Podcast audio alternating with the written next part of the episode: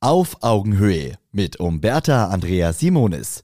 Die besten Lifehacks für Heldinnen und Helden des Handwerks. Wenn du in den eigenen vier Wänden deines Kunden arbeitest, bist du in seiner Schutz- und Privatzone. So nahe kommen sonst nur Familienmitglieder und gute Freunde. Entsprechend empfindlich, ängstlich oder auch kritisch sind manche Kunden deiner Gegenwart gegenüber gestimmt. Eine Frage an dich vorab. Wie würde für dich das ideale Verhalten deines Wunschhandwerkers aussehen, wenn du selbst Kunde bist? Was würde dich total stören? Und was würdest du als besonders respektvoll empfinden?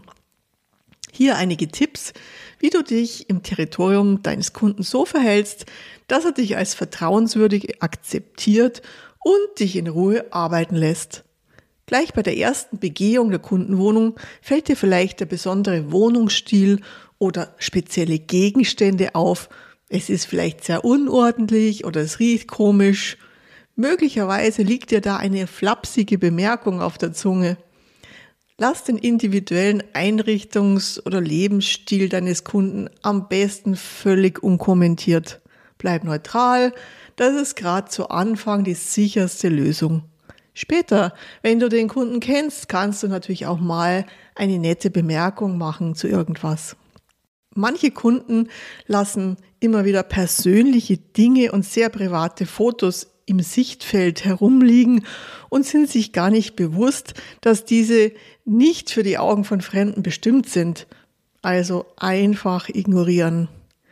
Wenn du in deinem Arbeitsbereich dann auch noch Wertsachen oder empfindliche teure Teile siehst, mach deinen Kunden gleich darauf aufmerksam.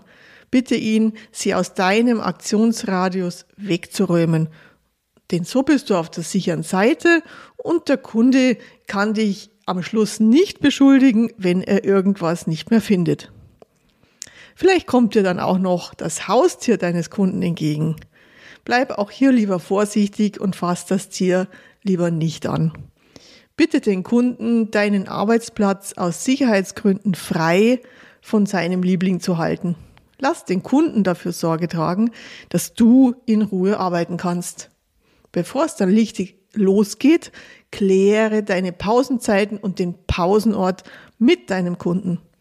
Wenn du deine Pause außerhalb der Kundenwohnung verbringen willst, informiere den Kunden darüber, wann du wie lange wegbleibst, damit auch er sich bestmöglich organisieren kann. Wenn du deine Pause in den Kundenräumen abhalten möchtest, frag deinen Kunden vorab, ob und wo du dich niederlassen kannst. Nimm immer dein eigenes Essen und deine eigenen Getränke zum Kunden mit oder besorg dir eine Stärkung beim Imbiss in der Nähe. Klar, wenn dein Kunde dir einen Kaffee oder etwas anderes anbietet, ist das nett. Aber besser, du bist unabhängig und sorgst immer gut für dich. Auf Augenhöhe. Ein Podcast von Umberta Andrea Simonis, Simonis Servicekultur und Holzmann Medien. Eine neue Folge hört ihr immer montags, überall, wo es Podcasts gibt.